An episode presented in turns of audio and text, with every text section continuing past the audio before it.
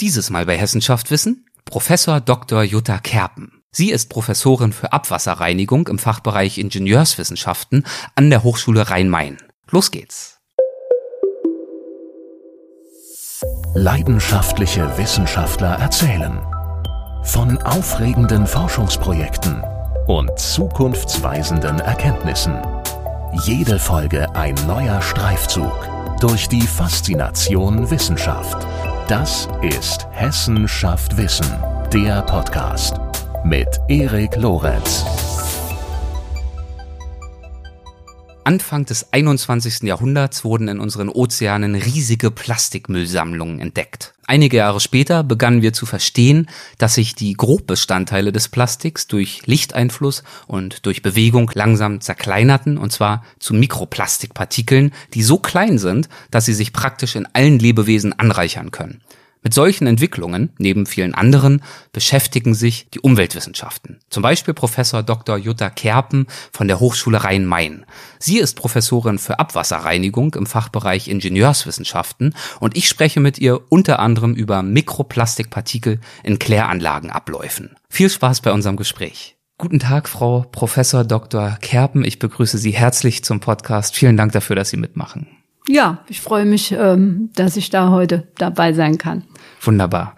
Ja, Sie sind Professorin für Abwasserreinigung. Ähm, soweit ich das verstehe, hat das ja einen sehr engen Zusammenhang zu den Ingenieurswissenschaften, beziehungsweise gehört auch mit dazu. Würden Sie zum Einstieg einmal erläutern, wie die Ingenieurswissenschaften hier an der Hochschule aufgebaut sind und wie die Abwasserreinigung dort mit reinspielt? Ja, wir haben hier, ähm, wir gehören zur Hochschule Rhein-Main und sind der Campus Rüsselsheim und haben hier den Fachbereich Ingenieurwissenschaften. Und ähm, der ist unterteilt in Maschinenbau, Elektrotechnik, angewandte Physik und die Umwelttechnik. Und ich bin in der Umwelttechnik tätig. Da haben wir einen Bachelor- und einen Masterstudiengang. Ähm, ja, für Umwelttechnik. Der Masterstudiengang heißt Bio- und Umwelttechnik. Stichwort Umwelttechnik. Was für Themenbereiche fallen unter diesen Begriff mit runter? Also wir haben im Studiengang Umwelttechnik haben wir drei Schwerpunkte, die Umweltverfahrenstechnik, die Ökotoxikologie und die Umweltinformatik. Ich bin jetzt in der Umweltverfahrenstechnik tätig. Okay, das sind natürlich jetzt direkt zum Einstieg so einige Begriffe, aber es ist, glaube ich, ganz hilfreich, damit wir wissen, worüber wir uns heute unterhalten. Würden Sie deswegen vielleicht auch nochmal erläutern, was ich unter der Umweltverfahrenstechnik ja. verstehen kann? Umweltverfahrenstechnik sind im weitesten Sinne die Techniken, wie man die Umwelt, also die Umweltverschmutzung um, ähm, aus der Umwelt entfernen kann. Also zum Beispiel aus dem Abwasser. Wie kann man Abwasser so weit reinigen, dass es bedenkenlos in einen Fluss geleitet kann? Oder auch, wie kann eine Firma produktionsintern ihr Abwasser oder ihr Wasser recyceln, mehrfach nutzen, einfach um Wasser zu sparen? Oder in der Abluft, wie kann man Verunreinigungen aus der Abluft entfernen? Das ist die Umweltverfahrenstechnik. Gehört auch das ganze Thema Abfallbeseitigung dazu, Biogasanlagen, ja, ist ein sehr, sehr weites Feld. Und eben die Abwasserreinigung haben Sie schon angesprochen genau. und das ist dann also Ihr Schwerpunkt. Genau, mein Schwerpunkt ist die Abwasserreinigung.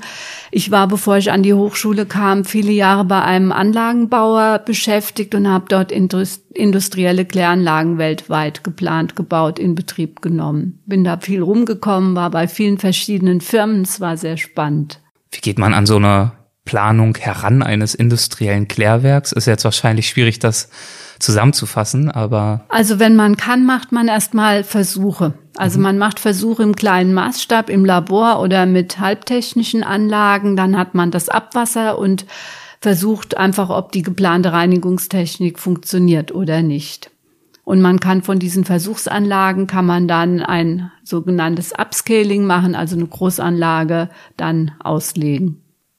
Und welche Zielsetzung verfolgt diese Abwasserreinigung dann? Also Sie haben schon gesagt, natürlich wollen wir das Abwasser reinigen, das ist soweit verständlich, aber es geht ja wahrscheinlich darüber hinaus auch noch um zum Beispiel energetische Optimierungen. Ja, bei der Abwasserreinigung geht es darum, die ähm, Verunreinigungen eben zu entfernen, die dem Gewässer schaden würden. Also letztendlich ist es Gewässerschutz, der bei der Abwasserreinigung ähm, durchgeführt mhm. wird. Oft wird das Abwasser, ähm, das gereinigte Abwasser auch wieder genutzt als Brauchwasser. Und es gibt auch einen Teil der Abwasserreinigung, wo man versucht, die Nährstoffe, die im Abwasser sind, ähm, wieder zu recyceln. Okay, und was gibt's dann da so für Stellschrauben, mit denen man arbeiten kann, um eben zum Beispiel Verfahren zu optimieren bei der Abwasserreinigung? Ja, was gibt's da für Stellschrauben? Also eine ähm, Möglichkeit ist die Trennung von Abwasserströmen.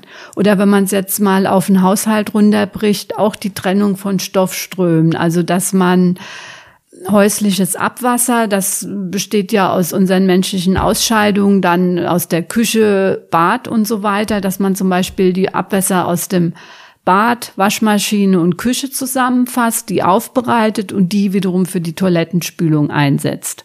Und dass man das Abwasser aus der Toilette, ähm, eventuell Urin und ähm, das Schwarzwasser trennt und das kann man dann auch aufbereiten und kann die Nährstoffe nutzen. Das ist vor allen Dingen für Entwicklungsländer interessant, weil die den Dünger gar nicht bezahlen können. Die haben sehr, sehr geringe Erträge, weil sie nicht düngen könnten und die könnten ähm, die Nährstoffe, die in unseren Ausscheidungen enthalten sind, als Dünger verwenden. Und ist diese Vorgehensweise bei uns zum Beispiel schon der Status quo, die Sie gerade beschrieben haben, oder ist das eher eine Zukunftsmöglichkeit? Also bei uns ist es die Vergangenheit. Wir haben ah. das früher gemacht und jetzt ist man zur Schwemmkanalisation übergegangen. Also wir spülen alles weg, reinigen es dann aufwendig und lassen es in den Fluss und nutzen die Nährstoffe nicht.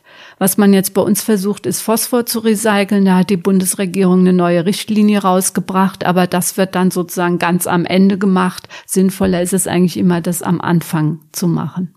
Und am Anfang eines Projektes, einer Kläranlagenplanung zum Beispiel, haben Sie auch gerade schon gesagt, steht die Analyse, stehen bestimmte Überlegungen. Und ähm, für solche Analysen sind Sie ja hier an der Hochschule auch ausgerüstet. Sie haben zum Beispiel verschiedene Pilotanlagen, richtig? Genau, wir haben Pilotanlagen ähm, in einem kleinen Maßstab. Damit können wir Versuche machen, zum Beispiel Abwasserreinigungsverfahren testen zum Beispiel Belebtschlammverfahren habe ich irgendwo genau, gelesen. Genau, das ist unser ganz äh, verbreitetes Verfahren, wie Abwasser gereinigt wird. Und wir könnten dann Abwasser von, der, von einem Industriebetrieb eben ins Labor bringen und dann sehen, inwieweit die Inhaltsstoffe in unserer Laborkläranlage abgebaut werden. Wir haben auch mal Versuche gemacht. Ähm, eine Firma hatte Probleme mit Quecksilber im Abwasser, inwieweit man das fällen kann und trotzdem noch biologisch reinigen. Oder wir haben mal versucht, aus Klärschlamm, aus dem industriellen Klärschlamm Biogas zu gewinnen, was nicht ganz einfach ist. Da haben wir Versuche für ähm, Industriebetriebe gemacht. Das heißt, Sie arbeiten da durchaus auch häufig mit Industriebetrieben zusammen an praktischen Projekten. Ja, wir haben sehr gute ähm, Verbindungen hier im Umkreis oder in der Region und arbeiten da mit vielen ja industriellen und auch kommunalen Kläranlagen zusammen. Also sei es, dass wir Exkursionen hinmachen, sei es, dass Abschlussarbeiten dort stattfinden, in denen bestimmte Themen untersucht werden. Oder auch, dass wir mal eine Studie machen. Wir haben eine energetische Optimierung für die Rüsselsheimer Kläranlage gemacht. Das ist, ähm, unser Studium ist sehr praxisbezogen. Und dieses Studium, vielleicht können Sie da noch mal ein paar Sätze zu sagen. Ich glaube, Sie meinten am Anfang, Sie haben zwei Bachelorstudiengänge, habe ich das nee, richtig? Wir haben einen Bachelor und, und einen Master. Masterstudiengang, genau. Welche wären das? Ja, der Bachelorstudiengang heißt Umwelttechnik. Das ist ein siebensemestriges ähm, Studium, in dem man erstmal die Ingenieurgrundlagen lernt, ein bisschen mehr, ähm, sage ich mal, Chemie und noch einige andere Fächer als jetzt im Maschinenbau oder bei der Elektrotechnik also ist da schon auch im Grundstudium ein bisschen mehr umweltbezogen. Und dann im Hauptstudium gibt's eben diese äh, Spezialisierung auf Umweltverfahrenstechnik oder Ökotoxikologie. Und da äh, sind die Fächer dann einfach werden entsprechend gewählt. Also zum Beispiel in der Abwasserreinigung wird das, was alle hören, dann nochmal vertieft und ähm, so ist es in der Ökotoxikologie dann auch. Also es gibt so ein Grundlagenspektrum auch von jetzt ähm, diesen umwelttechnischen Verfahren, das hören alle. Und dann gibt es eben noch diese Spezialisierungen. Und äh, am Ende des Studiums gibt es ein ähm, mehrmonatiges Praktikum und an das schließt sich dann die Bachelorarbeit an. Diese Praktika werden oft in, also die werden in Firmen gemacht oder in Behörden und oft schließt sich an die Praktika dann eben auch direkt die Abschlussarbeit an. Alles klar, dann haben wir jetzt ungefähr ein Verständnis dafür, was es mit dem Bachelorstudiengang auf sich hat. Was sind denn die Inhalte im Masterstudiengang? Wo wird da noch einer draufgesetzt? Unser Master heißt Bio- und Umwelttechnik und ist ein gemeinsamer Master mit der University of Applied Sciences Frankfurt. Dort gibt es einen Studiengang Bioverfahrenstechnik und in unserem Master haben wir dann einen Schwerpunkt Umwelttechnik und einen Schwerpunkt ähm, Biotechnologie. Und die Studierenden aus Frankfurt, die wählen dann eher diesen Biotechnologie-Schwerpunkt und die Studierenden, die Umwelttechnik studiert haben, dann eben mehr den Umwelttechnik-Schwerpunkt. Mhm. Und in diesem Umwelttechnik-Schwerpunkt haben wir wieder die Umweltverfahrenstechnik und auch die Ökotoxikologie. Also es ist für beide, äh, also für Studierende, die einen von den Schwerpunkten gewählt haben, beidermaßen gleich gut geeignet. Sie haben jetzt die Ökotoxologie mehrfach angesprochen. Ja. Was hat's damit auf sich? Ökotoxikologie handelt von den ähm, ja, Auswirkungen von Umweltschadstoffen auf ähm, ja, Mikroorganismen, Pflanzen, Tiere. Meistens beschäftigt man sich mehr mit Mikroorganismen, weil natürlich Versuche mit Mikroorganismen ähm, ja einfacher sind. Also es gibt zum Beispiel mal ein Beispiel, gibt es einen Regenwurmtest. Man hat also einen Behälter mit einer Zwischenwand. Ähm, da ist Erde drin und man setzt so und so viele Regenwürmer rein in beide äh, Abteilungen und dann ist in der einen Abteilung ist ein bestimmter Stoff unter die Erde untergemischt und dann guckt man, ob die Regenwürmer äh, da bleiben oder ob die in das andere Abteil gehen. Weil äh, ihn, ja, weil der Stoff eventuell toxisch ist oder ja, da nicht passt. Also ist mal ein Beispiel für einen Test. Oder es gibt einen Daphnien-Test, da guckt man, wie viel Daphnien überlegen, wenn sie äh, einer bestimmten Stoffkonzentration ausgesetzt sind. Oder gibt's auch für Algen, gibt's eine Vielzahl von Tests. Das sind ja zum Teil Testanordnungen, die ich unter Ingenieurswissenschaften gar nicht äh, erwartet hätte. Ja, das geht dann ein bisschen in den naturwissenschaftlichen Bereich auch. Mhm. Wer sind denn für gewöhnlich Ihre Studierenden? Also welche Interessen haben Sie und vielleicht auch welche Stärken und Fähigkeiten, die Sie idealerweise mitbringen? Ja, also Stärken und Fähigkeiten, ähm, ich würde sagen, logisches Denken, gesunder Menschenverstand, Mathematik sollten die Studierenden bewältigen können und ja, deren Interessen ähm, liegen schon darin, dann letztendlich sich auch mit diesen Umweltverfahren ähm, zu beschäftigen oder im späteren Berufsleben auch irgendwas im weiteren Sinne mit Umweltschutz oder so zu tun zu haben. Mhm. Wie viele Studierende haben Sie hier in etwa? Wir haben in der Umwelttechnik um die 350 Studierende. Okay. Bachelor und Master. Können Sie beurteilen, welche Themen Ihrer Vorlesung für Ihre Studierenden oft ganz besonders interessant sind? Also ich glaube, was bei mir sehr interessant ist, weil ich lange ähm, in der Industrie gearbeitet habe und immer noch sehr, sehr viele Kontakte habe, ähm, viele Abschlussarbeiten in Firmen stattfinden, dass ich einfach sehr viele Praxisbeispiele ähm, und auch einfach die Anwendung um, zeigen kann. Und wir haben natürlich ein sehr interessantes Forschungsprojekt im Labor, in dem viele Studierende mitarbeiten. Jetzt gerade aktuell? Ja, wir ist haben Sprechen Sie von EMI-Stop? Genau. Was hat's damit auf sich? Also wir haben ein ähm, Forschungsprojekt, da geht es ähm, darum, die Mikroplastikemissionen von industriellen Einleitern zu untersuchen und dann auch Verfahren zu entwickeln, wie man die aus dem Abwasser entfernen kann. Und das ist ein Forschungsprojekt zusammen mit der TU Darmstadt und mit ähm, Envirochemie, das ist auch eine Firma, die industrielle Kläranlagen plant und baut und noch zwei weiteren Industriepartnern. Mhm. Also es geht um Mikroplastik. Genau, es geht um Mikroplastik. Das sind ganz kleine ähm, Plastikpartikel. Und wie gelangt das in unsere Abwässer und warum ist es schädlich? Ja, wie gelangt es in unsere Abwässer? Ähm, es gelangt einmal durchs Wäschewaschen, also jetzt von den Haushalten durchs Wäschewaschen in die Abwässer, weil ähm, die ganze Kunstfaserkleidung, wenn die gewaschen wird, da gehen Fasern ins äh, Wasser und dann gelangen die auch ins Abwasser. Dann gibt's von äh, jetzt Regenwasser gelangt ja auch in die Kläranlage, gibt's von Hausfassaden, von Dämmstoffen und so gibt's Abrieb von Kun Pumpen, die Kunststoffgehäuse haben, gibt's Abrieb. Es gibt viele Kosmetika, die noch Mikroplastikpartikel enthalten. Das geht alles direkt ins Abwasser.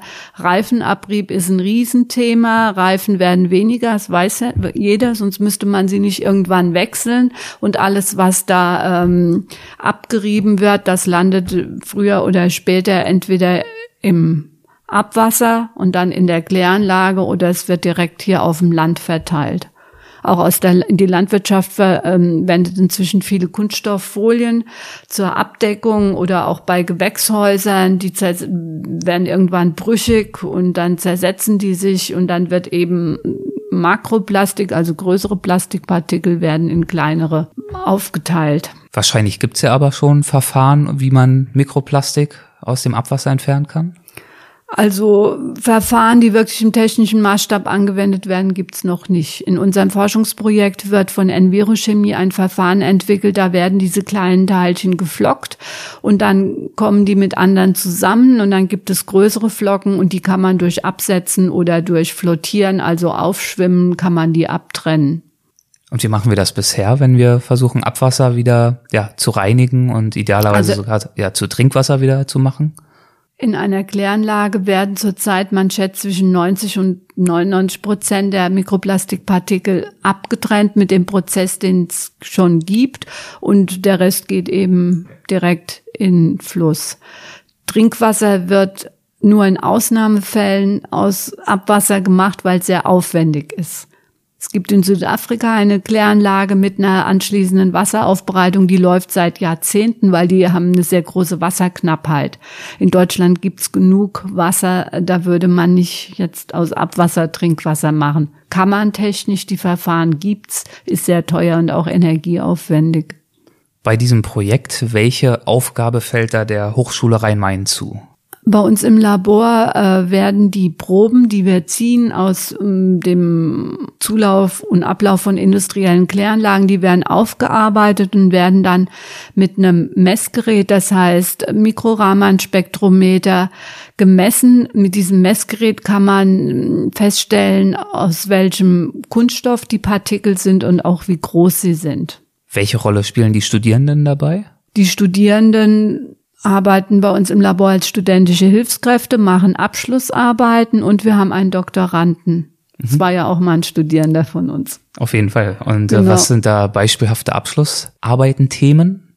Also ein Thema wäre jetzt ähm, Bestimmung von Mikroplastikpartikeln in, im Abwasser eines Industriebetriebes oder Entwicklung eines Proben, Probenaufbereitungsverfahrens oder mhm. Entwicklung eines Messverfahrens mittels Raman-Mikrospektrometrie. Mhm. Und liegen aus diesem Forschungsprojekt, liegen da schon erste Ergebnisse vor? Ja, wir haben schon erste Ergebnisse.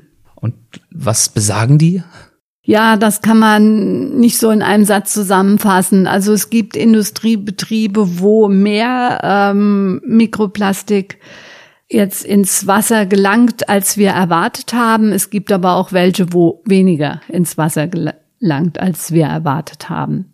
Was interessant ist, jede Probe ist anders, weil jede Firma ja auch etwas anderes produziert und von daher ist die ganze Probenaufbereitung und Analytik ist sehr anspruchsvoll. Wir hatten uns das einfacher vorgestellt. Was wäre denn für Sie ein wünschenswertes Ergebnis dieses Forschungsprojekts? Also was würden Sie sich erhoffen, wie vielleicht auch die Ergebnisse aussehen können, wie sie vielleicht auch aufgegriffen und sogar implementiert werden könnten? Also ein wünschenswertes Ergebnis wäre, dass die Industriebetriebe ihre Mikroplastikemissionen verringern, indem sie schon in der Produktion beim Abfüllen, beim Transportieren entsprechende Maßnahmen ergreifen. Das können Sie natürlich erst, wenn Sie wissen, wo es Verluste gibt. Und das ist auch ein Teil von unserem Forschungsprojekt. Auch ähm, ein weiteres er Ergebnis wird sein, dass man das ein bisschen besser in Zusammenhang stellen kann, dass man halt weiß, kommunale Kläranlagen, ähm, da geht so und so viel Mikroplastik in die Gewässer und bei industriellen Kläranlagen äh, ist es viel, viel mehr oder ähm, genauso viel. Also, dass man sich darum kümmert. Wie ist denn dieses Projekt entstanden? Also das würde mich grundsätzlich interessieren. Das ist ja noch relativ komplexes Projekt auf mhm. den ersten Blick, zumindest wirkt es für mich ja. so.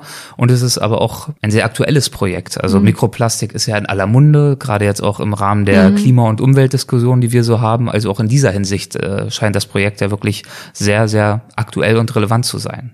Ja, es gab eine Ausschreibung vom BMBF, also Bundesministerium für ähm, Forschung, die heißt Plastiknet.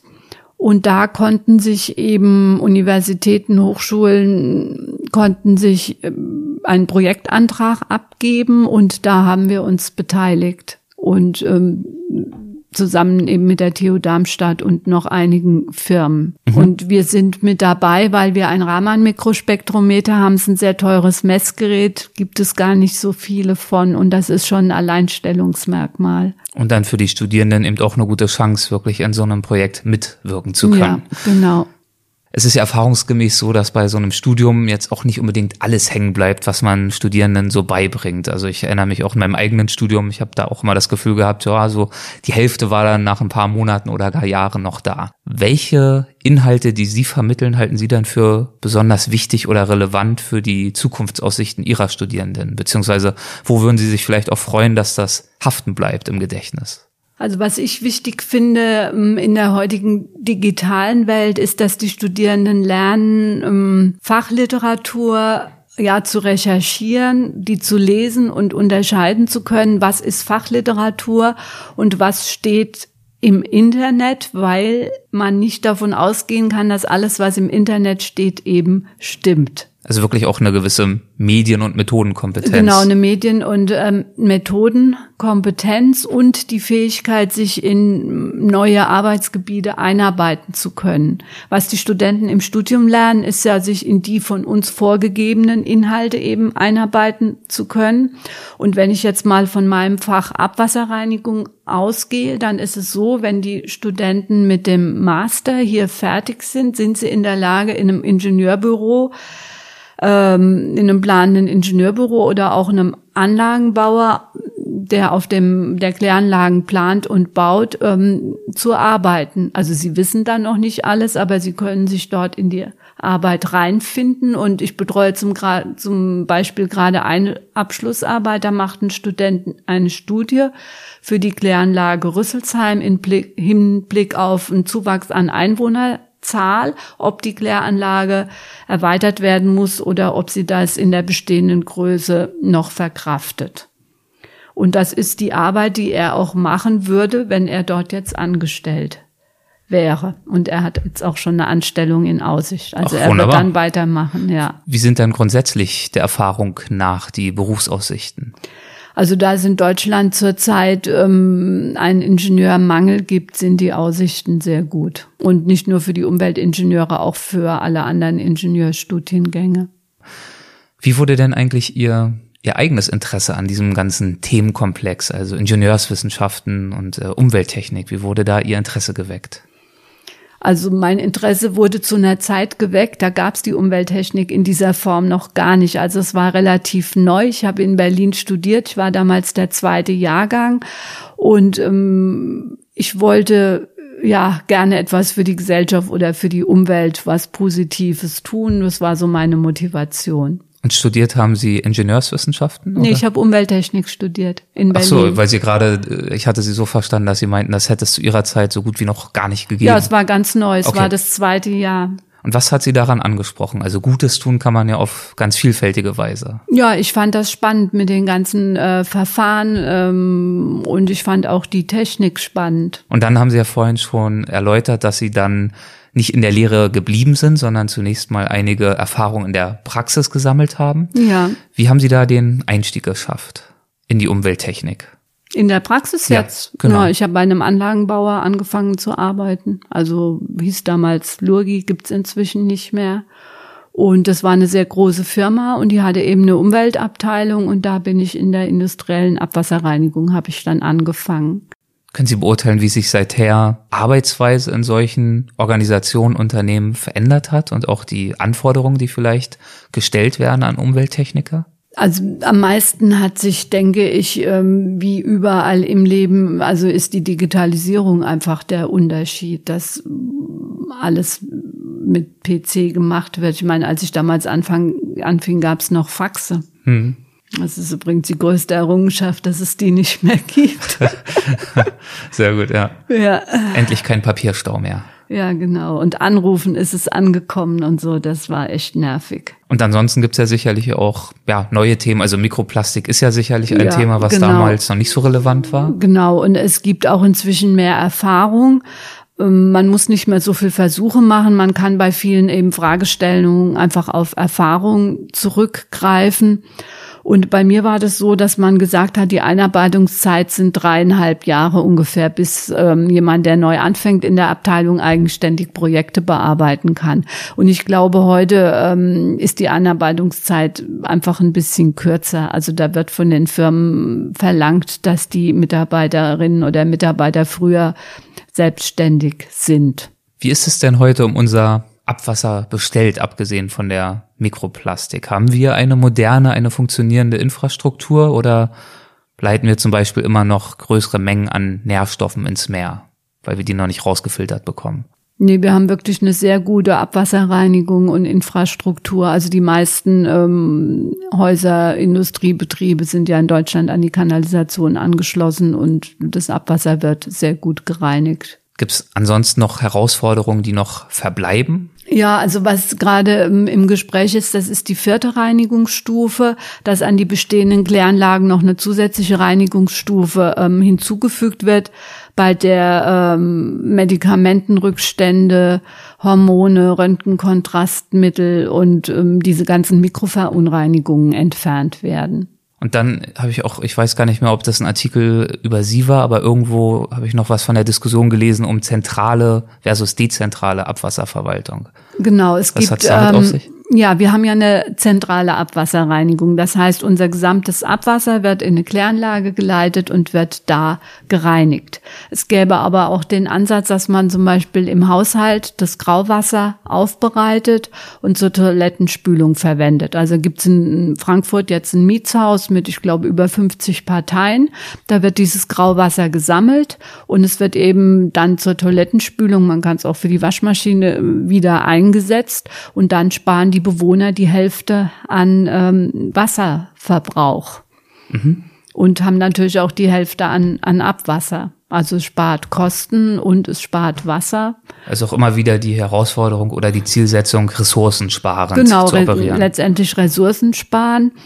Und ähm, es gibt da eben auch Ansätze mit ähm, Trockentoiletten, Toiletten ohne Wasser, also gerade für Länder, die nicht so viel Wasser haben, weil unser Kanalisationssystem kann man nur einsetzen, wenn man genug Wasser hat, um alles wegzuspülen. Wenn man nicht genug Wasser hat, dann muss man sich was anderes einfallen. Und das läuft alles unter dem Thema innovative oder neuartige Sanitärkonzepte. Da bin ich auch in der Arbeitsgruppe von der Abwasser, von der DWA, von der Deutschen Gesellschaft für Wasserwirtschaft und Abfall. Und da erarbeiten wir mm, gerade mm, so ein Themenband, wo es um die ganze Aufbereitung von diesen verschiedenen mm, Stoffströmen geht. Wir haben jetzt zum Beispiel für in, mit einem studentischen Projekt haben wir für einen Schrebergarten eine Trockentoilette gebaut. Und dann wird mit dem Urin, der wird verdünnt, kann dann gedüngt werden in dem Garten. Und die Fäkalien, die werden kompostiert. Und nach ein paar Monaten kann man die dann auch eben als Dünger einsetzen. Das ist dann auch ein Pilotprojekt, wo man schaut, wie bewährt sich die Konstruktion ja, eigentlich ist das schon Stand der Technik. Okay. Es musste halt ein bisschen an die Örtlichkeiten da angepasst werden. Aber die Studenten haben im Rahmen vom Projekt also die gesamte Toilette samt Häuschen gebaut okay. und sich über die Entsorgung Gedanken gemacht und ja. Ja, vielen Dank soweit für diesen Überblick über diese Themen. Ich würde gern zum Abschluss noch zu einer Kategorie kommen, zu einer Rubrik, die haben wir in jeder Folge. Das sind die Halbsätze. Das würde bedeuten, ich gebe einen Halbsatz vor mhm. und wir schauen, ob Ihnen dazu was in den Sinn kommt, was Ihnen dazu in den Sinn kommt. Muss auch kein Halbsatz ja. sein, kann so knapp sein oder ausführlich, wie Sie mögen. An der Umweltverfahrenstechnik beziehungsweise an der Umwelttechnik insgesamt begeistert mich ja, dass es sehr spannend ist, sehr abwechslungsreich und immer wieder neue Herausforderungen gibt. Es wird nie langweilig. Die Arbeit an der Hochschule Rhein-Main ist für mich? Ja, ist für mich interessant, abwe abwechslungsreich, ähm, manchmal herausfordernd. Und gerade die Arbeit mit den Studierenden, ja, empfinde ich sehr bereichernd. Meinen Studierenden gebe ich häufig den Rat, ihren gesunden Menschenverstand zu gebrauchen. Sehr gut, das ergibt Sinn, glaube ich. Als, äh, als beruflichen Erfolg definiere ich für mich. Ja, dass ich eine gute Lehre mache, dass ähm, unser Forschungsprojekt mit Erfolg abgeschlossen wird, dass ich das Thema ähm, Umweltverfahrenstechnik voranbringen kann. Mhm. Perfekt. Und die letzte? Für die Zukunft sehe ich die spannendsten Forschungs- und oder Tätigkeitsfelder in der Umwelttechnik in ja, die Herausforderungen liegen darin, dass wir von unserem Denken, von dieser End-of-Pipe-Technologie, also wir leiten zum Beispiel alles in die Kläranlage, da wird's gereinigt, mehr dazu kommen können, die ähm, Verschmutzungen an der Quelle zu reduzieren. Und das hat letztendlich Auswirkungen auf unser gesamtes Leben. Also wenn wir jetzt das Mikroplastik betrachten, das gelangt in die Umwelt, weil wir so viel Kunststoff verwenden, auch so viele Kunststoffverpackungen oder so viel Kunststoffkleidung, die Kleidung so günstig ist. Also da kann ich eine weitere, ähm, ein weiteres Feld wirklich aufmachen. Und da brauchen wir ein radikales Umdenken.